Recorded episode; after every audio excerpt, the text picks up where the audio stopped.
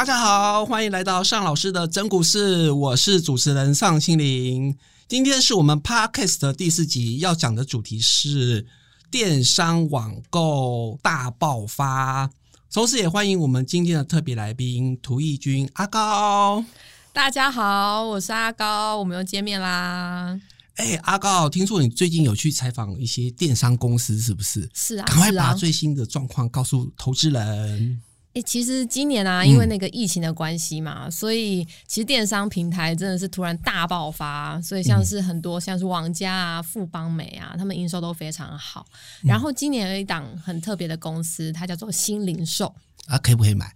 啊，现在其实还股票非常的低，哦，对，但是但是、哦这它其实是有故事的。好，是因为啊，新零售它以前大家应该有听过一个非常有名的品牌电商，它叫做东京卓一，嗯，有吧有吧，对不对？就我是如果是偶机上可能比较 比较没买啦。年轻女性一定都有在关注这个哦平价的品牌电商，在几年前嗯是非常有名的一个品牌。哦，我想起来了，就是好像夫妻吵架的那一家，哎，对不对？是是是是。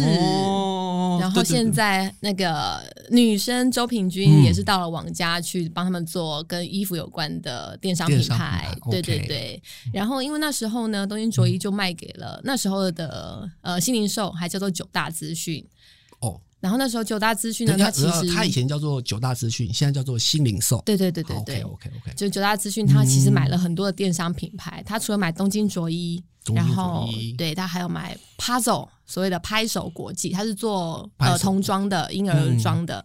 对，然后它还有买了一间，嗯，一零一 这个啊，对，尚老师厉害，一零一原创，嗯对他同时买了三个品牌之后，就改名了新零售。嗯，那这个新零售，可是因为当初啊，市场上是说新零售他们要做这个三大品牌突然这样合并，是因为他们想要降低流量的成本，同时三个品牌可以一起推出，那可以让这个成本可以降低。但是这个经过这几年的并购之后，发现这个效益其实没有很明显的出来。嗯，所以新零售股价，但投资人可以回去看一下它的股价的的状况，其实是一路往下走的。哦，对，但是新零售这这几个月发生一个很特别的事情，就是它经营阶层换了很多人。以前呢，主要是那个哦大禹资的家族、涂俊光的家族来经营这个新零售。你应该说换了很多人，我又很害怕了。我又想到康友换了很多人，这次应该不会，是因哦为这个这次进来的董事长他是做以前是做区块链的哦，很特别的一个董事长。可是他其实专长是在财务跟会计的部分。那以前大禹之、涂俊光他们为什么不想玩了？呃，因为他们那时候进来是也是希望可以从品牌电商这一块可以把整个新零售带起来，嗯。可是没想到这几年他发现新零售的营收状况其实还是一直没有没有起色啦，哦，所以那个涂俊光涂董他其实在受访的时候有说，他一直都很乐见有新的经营阶层可以进来经营新零售，嗯。那他就找了现在这个新进来的董事长。嗯那因为呢，新零售经过这么多年的风风雨雨，公司内部又有非常多需要调整的地方，哦，所以呢，他除了找了这个呃有财务背景、会计背景的董事长之外，这个董事长又再去找了一个在做整顿公司非常有名的执行长。因为新零售那时候在很有名的时候啊，东京卓一很有名的时候，他们就创了一个物流公司，专门就是要呃帮这个东京卓一来出货。嗯但是因为东京着衣这几年的品牌的名声或者是买气已经没有那么好了，嗯所以现在新零售他们第一步要做的呢，就是要把这个他们旗下的这个物流公司先把它关掉，来减少成本，来瘦身。对，那董事长也是说呢，这个品牌电商他希望可以除了做现在很有名的网红经济啊、网红电商，或者说之后往东南亚可以迈进，嗯或者是说呢，他们要做一个大家都常听到说，女生一定都有印象，就是所谓的 OB 严选什么什么严选，就是往一些特别品牌来走。嗯那这个董事长也说呢，他新零售呢就想要做一些特别的严选品牌，希望把新零售的线可以往更多地方来扩。哦，对，可是呢，可是呢，因为真的新零售，大家去看他的财报，真的很不乐观啦。它已惨不忍睹。对已经亏损了好几季了，所以、呃，最近的营收出来的状况其实也还不是非常的好。所以大家就可能需要等待它多一点的时间，或许明年可以开始会有慢慢一点点的起色。哦，为什么我们会聊到电商网购这一块呢？其实因为今年有疫情嘛，大家知道，所以宅经济其实蛮热的。我们先撇开我们台湾好了，我们先讲国际股市部分。阿里巴巴大家应该听过嘛，对不对？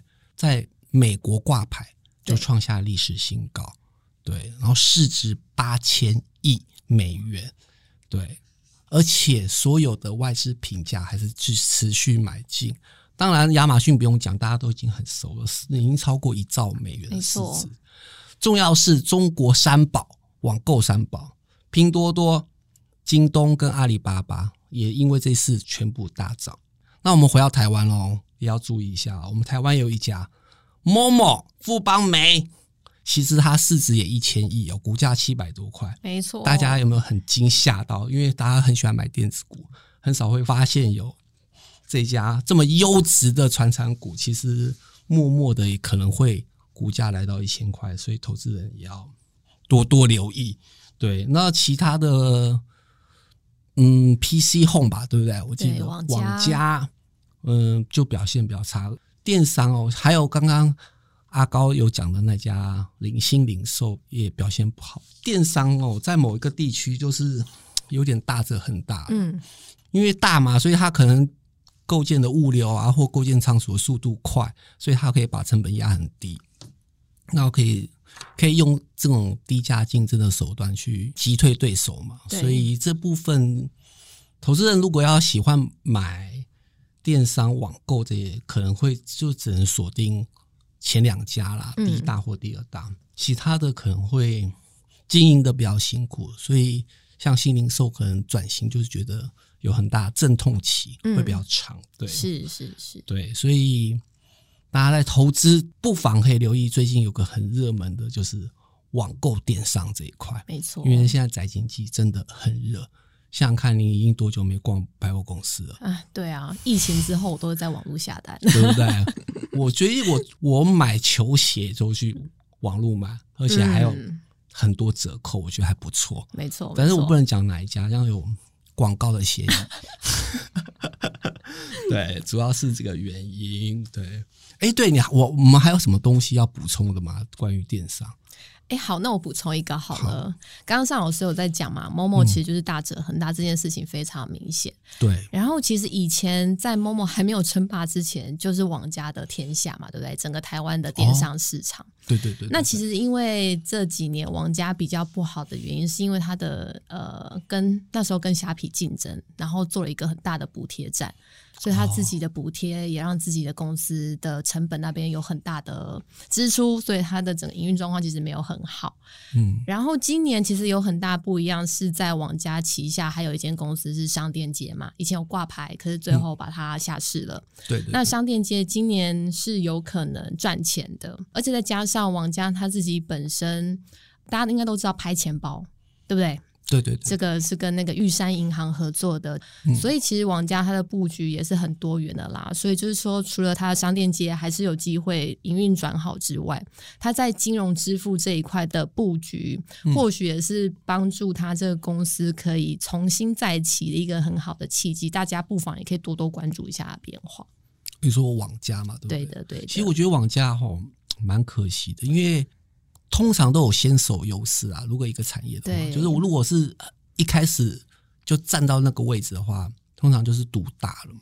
然后后进者，你想看某某以前是搞那种电视购物的，对。但是，但是某某后面就是富邦嘛，对，实在是家大业大，真的真的。然后网家你也知道比较辛苦一点了，没错。因为面对到呃如此雄厚资金的。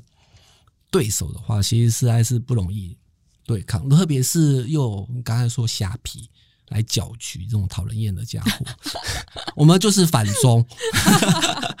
对，所以当然就是一一番激战之后，当然富邦某某就串起来了，没错。所以现在还会这么的独大，而且而且我觉得网家比较当时没有做好，原因就是他太着重在山西产品了啊，对。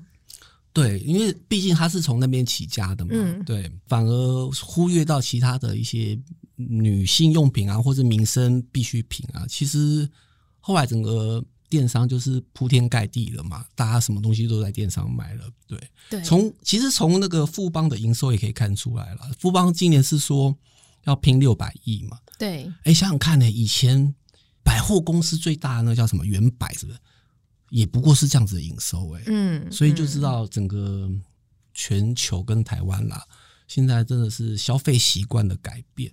其实通常投资人可以注意一下，就是当有什么东西改变，那你要往那个趋势走，是，那通常就是股价会飙涨的的理由啦。对，特对特别会飙，所以你要特别注意这一块。嗯，对，我觉得尚老师刚刚讲一个重点，就是以前网家它是主要是做呃是卖有关三 C，对啊，他整天在卖笔电，受不了，哪那么多笔电可以买？就比较多男性化的客群，对对对，男性的客群，男性化 男性男性的客群。对，那这个电子商品呢，它的毛利率又比较低一点点。不是价格比较硬，对对对，对你去都死猪肉价，在哪都一样。对，没错没错。所以其实很多的那个呃券商的报告上面也说，其实未来电商还有很大的发展的地方，就是所谓的 non non electric。以重重重新，嗯，electric。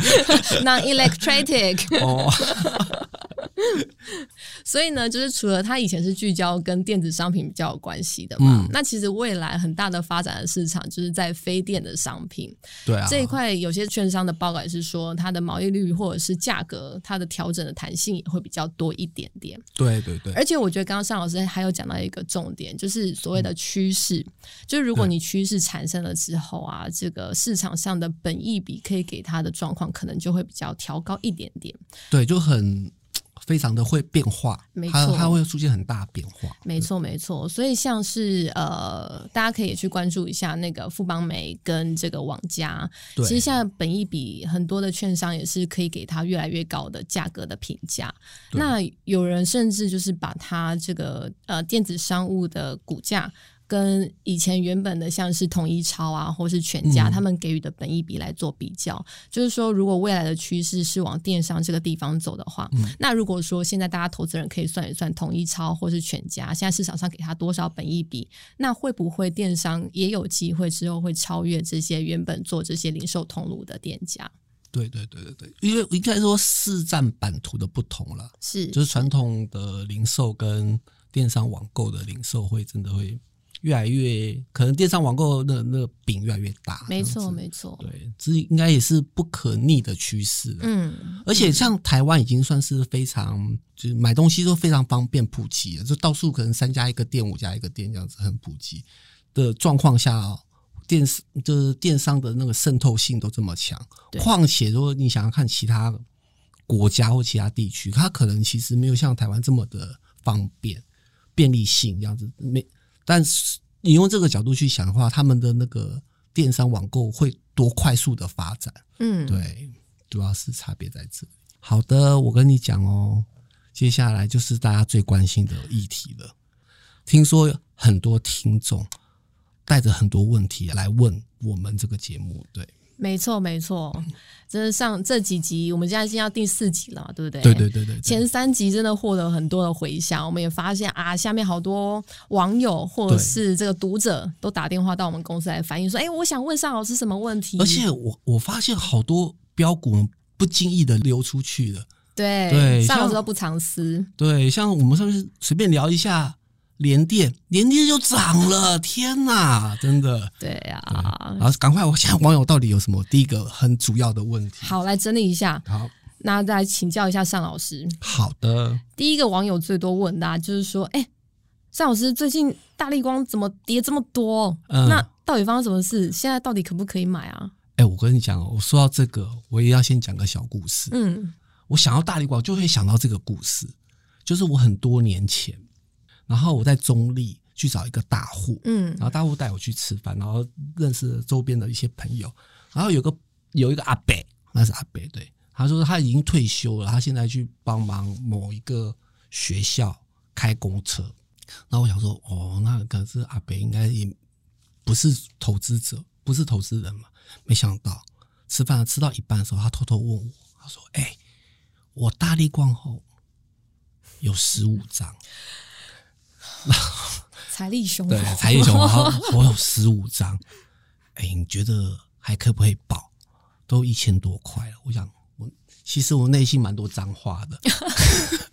他说已经十五张还我想说问什么的？啊，好不第第一个阿北年纪也蛮大的，有十五张就退休就退休，好好的，对啊，就存股就好了，还干嘛还要那个养老就好了？对，干嘛还要有的没的这样？嗯，然后那当时当时才一千多块哦，哇，对，然后后来就嗯，但不用讲，就就涨到四五千。然后我为什么会特别讲这个故事呢？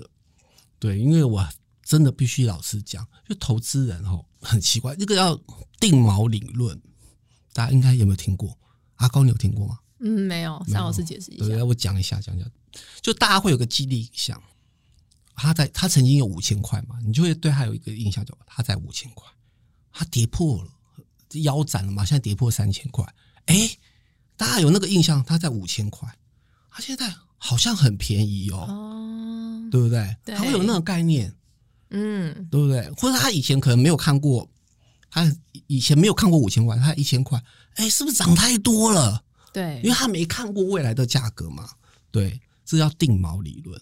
而通常后小小散户容易受到这个迷失，因为他看过五千块，所以他会觉得那个很便宜。其实不是嘛，大家都知道大一光法说会出来，嗯，他有讲受到一些中国因素的干扰，对他受到华为的干扰，所以接下来业绩可能可能会出现一些变化，所以他走势一直破底。对，说到这个，我有想到一个比喻，就是通常嗯追求情人的时候，嗯。对，有对的时间遇到对的事，嗯，对的时间遇到不对的事，不对的时间遇到对的事，嗯哼，对的人啊，不对的时间遇到对的人，或不对的时间遇到不对的人。那不对的时间遇到不对的人，我就不讨论了，嗯就一定是悲剧收场嘛。对的时间遇到对的事，一定一定就是幸福快乐嘛，对不对？对，那我们这时候讨论大力光现在是什么状况？答案就是不对的时间遇到不对的人。嗯哼，第一个，你仔细看大力光是不是一直趋势是向下？对它从五千跌跌跌跌跌跌到破底，对，趋势就是向下了嘛，是不对的时间。偏偏你又遇到不对的公司，因为他公司也出这个人，公司的这个人他也出事了，嗯所以基本上我个人是觉得不要有因为定锚理论会觉得哦，他以前有五千块，他现在跌破三千，好像可以进场。其实我觉得是不要了，特别是阿高，听说你最近有对零股有研究，对零股交易，对啊，我们是十月底零股对就要上线了，很多人，特别小散户这辈子以前没买过大力光，你知道对吗？大家都在期待，小心，我告诉你，就套在两千九。我跟你讲，我是讲认真的。我我刚才讲的那个那个恋爱理论，你们一定要记清楚。你要找到怎么样才能幸福美满？买股票也要幸福美满了。你要在对的时机点，就是对的趋势，买到对的股票，这样你才会幸福美满。嗯，对，这样大力光就是完全就是第四选项，对，就是他他完全连这个人都不对，因为现在也不流行镜头啊，所以他是不对的。对啊，对对啊，然后也也是趋势向下这样子，暂时啦，至少是不能碰的。对，没错，没错，就像尚老师刚刚说的，现在真的有很多投资人就在等着那个十月二十六号零股交易开放之后，想说要买一些高价股，对对对，大力光就会是一个大首选。很多人想说这辈子没买过，没错，，对，千万也不能买。对，等到时机对的时候再说了。好好好。所以时机对的时候，可能就是看它基本面或者技术面变好的时候，对不对？对对对对，其实你真的，我我我我们现在手上是没有这个 K 线图，投资朋友打开电脑看，或者是打开手机看你的 K 线图，你们可以仔细看大力光的 K 线，如果是掉出月的话，嗯它就是个大 M 头。哇，我如果没有记错的话，它就是个很大的麦当劳。所以通常有学过技术分析的，就不用我多说，它它就不是个对的趋势啊。对所以还是先先行避开。你看到没有？我跟你讲，我们导播对我很好，二九五零今天，然后是整个哦，这不只是两个麦当劳，就是整个是个趋势向下，然后一个盖头的样子，对，对，千万不能买，对，好，就等投资人就真的要再缓缓哦，上要要听尚老师的话。谢谢谢谢谢谢谢谢，对，还还还他们他们还有什么第二个问题吗？第二个问题呢，好多嗯投资人还是在继续追问 TDR 的东西哦。就是上次嗯第三集尚老师讲完 TDR 的疯狂，还有骂完 TDR 之后，现在大家继续还是对 TDR 很关注了。尚老师可不可以讲一下，现在那个 TDR 现在状况到底怎么样？政府到底出手来让他们降温了没啊？嗯，我嗯，我好想再骂一次，天杀的！我也我也我觉得投资人真的太疯狂了，可能也不是投资人啊，就是今天今天听说是解就是分盘交易打开的第一天嘛，对，只只剩杜康好像被关起来，其他全部都打开，结果。我早上有看一下盘哦，吓坏我了，全部都涨停板了。来了，又来了，这些打不死的小强们，真的怎么会这么疯？TDR，我还是再次强调，TDR 是第二上市，所以它会有折溢价的问题。那我觉得投资人，你如果想要买 TDR，先自己问自己什么是 TDR，你可以答出来吗？第二个就是你知道它折溢价的差距有多大吗？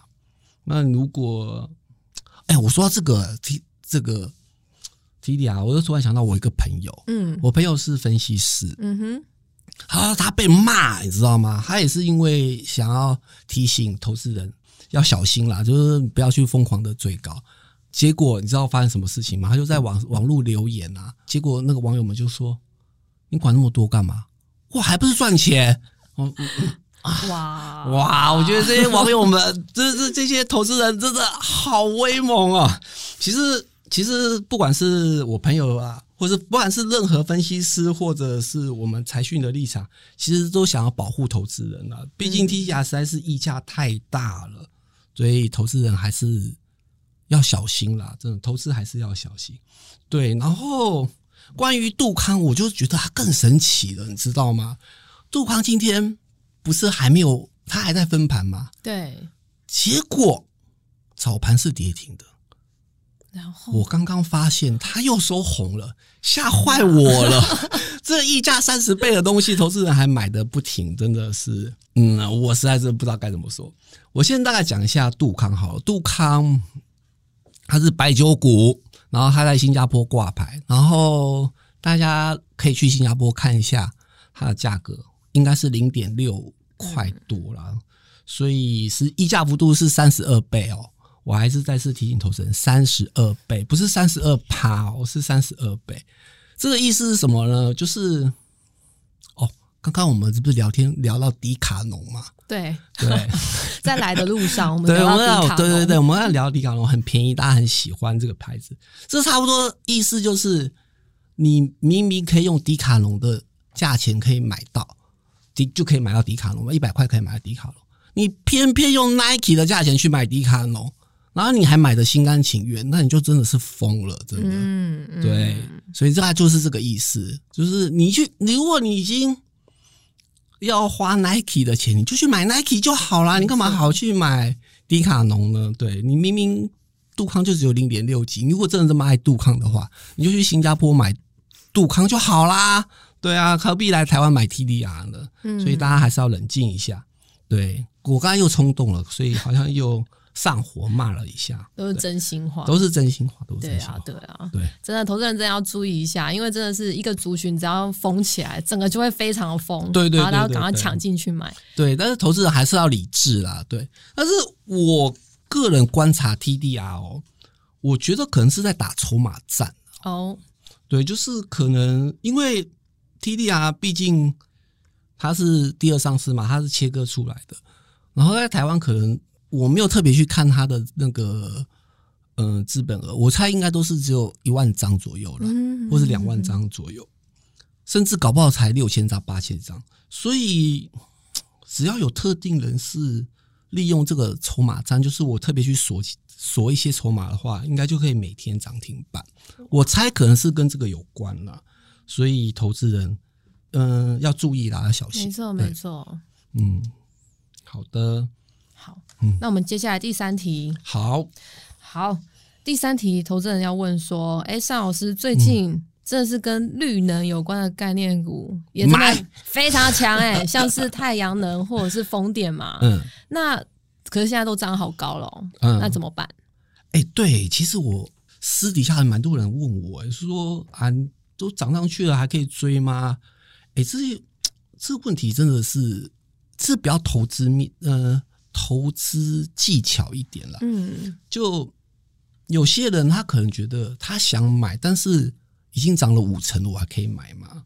对，这个的确是个你在操作上你要注意的事情。就是我个人认为啦，你如果本身就已经有绿电或是一些强势股的时候，通常是当然就是持股续报。嗯那如果是我完全没有这一档公司的时候，我要我该不该追高这个问题，嗯，其实可以分成几个层面来看。第一个，你你自己可能评估完，你觉得它的目标价在哪里？对，如果它目标价假设啦，从它可能是十块涨到已经涨到十五块了，那可是你内心的目标价，觉得它搞不好有三十块的能力，那你可能就要试着先要持有，可能试着你要先买一点，对，嗯，免得整段行情都错过。没错，对，那如果后续要继续嗯继续涨的话，那你可能就是继续加嘛。那如果嗯回档的时候，你可能就要冷静，对，然后可能冷静到一阵子，它可能整理完，嗯，跟你内心的目标一样，它继续又开始涨的时候你再买，嗯嗯，对，就是拉回的时候再买的意思，就是不要常常听到，我常常听到有些人说什么拉回再买，就是可能他就不拉回，直接到三十了，真的真的，对，所以你可能一开始还是要买一点，我是这样建议了。对，嗯嗯，然后关于绿电为什么会那么强哦？应该这样讲，其实今年上半年到下半年，其实有个主轴，就是跟着政府的政策，爱台湾概念股，保证你赢啊！既又爱台湾，钱也赚到，多好，何乐而不为？对，上半年就是炒生计，生计就是我们执政党最重要的一个诉求。对，当然是因为疫情的加持啊，但是不管怎么说，生计就是政府的主要政策之一。嗯，下半年政府的另外一个主要政策就是绿能，嗯而且我记得我以前好像有强调说，只要是总统去参访的公司，你闭着眼睛买就对了，没有个三倍有五倍哦。对，他下半年主轴到处去看的公司就是绿能的公司，好像是以风电为主，嗯嗯，太阳能就可能比较其次。你知道为什么？因为其实台湾的主要能源政策其实是风电，不是太阳能了、对，那反正那个标案都已经标下来了，那资金那么大，但是就只有那几个台湾厂商在承接，没错，所以就当做主要的政府政策嘛，你就闭着眼睛买就对了。但至于涨到什么时候，我也不太清楚。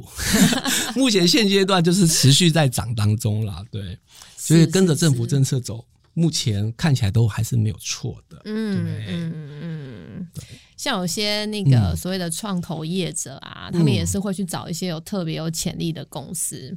有哦创投业者也是私下跟我讲说，他们真的非常非常的看好风电。对对对对对。对，我们社长开会的时候又偷偷爆料了，他说他以前也不太相信风电，因为他说他那时候没有去参访过，他也觉得风电 应该不是台湾，嗯、台湾厂商玩得起的，可能就是沃旭这种国际大厂在玩的，或是日本三菱。但他拆完之后还发现，哦，好像不是这么回事，就是因为政府就决定要让国人自己去自治嘛。几个老板聊过之后，他发现，嗯，世纪钢，投资朋友刚才听有哦世纪钢，他觉得有一千亿市值的实力，所以请自行换算股价会到多少。这不是我说的，是我们社长说的。他说一切都是以世纪钢为主，因为是一刚标到标案嘛，然后他就成立了一个风电的公司，呃，相关的厂商就要跟这家公司合资，所以你去查，投资朋友可以去查，有很多相关投资公司跟他一起合作的那些，等于是都有拿到政府的标案，都是可以呃买进的，对嗯嗯嗯，对，所以相对会比较有优势，对。好，我们就来看看风电后市的爆发力。对对对对对。啊，阿哥还那个投资人还有什么问题吗？哦，还有一个，还有一个，哎呦，有投资人要问尚老师说，像你刚刚啊，就是讲到现在那个绿电真的都很强嘛？对对对对。可是他们都真的像你说的，就是往东北角那边去啦，就这么高怎么办？对呀，对，可不可以追？对，到那到底要怎么选？是不是可以？还是从中我可以找出一些？不能太笼统，只说我就投资绿电，不能太笼统，直接点，直接点，直接点就对了，是不是？好了，其实我直接，我们刚才讲有讲到四季钢嘛，对，然后还有投资人，其实其实内心就是想要一个操作的方法，对。对，就是怕追高嘛，对，其实原则上这样讲，往东北角去哦，相对比较安全，这不是我说的，这是经过统计的，什么时候最危险？在整理的时候最危险，在整理其实你不能买哦。嗯，怎么说？对，就是大家想说底部进场不赢也难，是不是？天杀的输光了，什么不赢也难？你 你自己其实应该这样讲，你自己平心而论，你以前的操作就是底部进场嘛，那怎么都没有赢，都赢的都是别人，就代表你的投资的方法是错的。因为当然是有原因啦，因为它会在东北角，因为它趋势在向上嘛，所以就我刚才讲的啊。就是在对的时间遇到对的人了，对，通常就是这个概念了。所以他当下至少是时机一点也是对的，嗯，然后他会那么强调那个那家公司也是对的。我觉得应该要给投资人一个建议，就是要买东北角的时候，可以尽量去找族群性。嗯哼，对，第一个啊，族群就是绿电会大概十几家公司，不管是太阳能或是风电。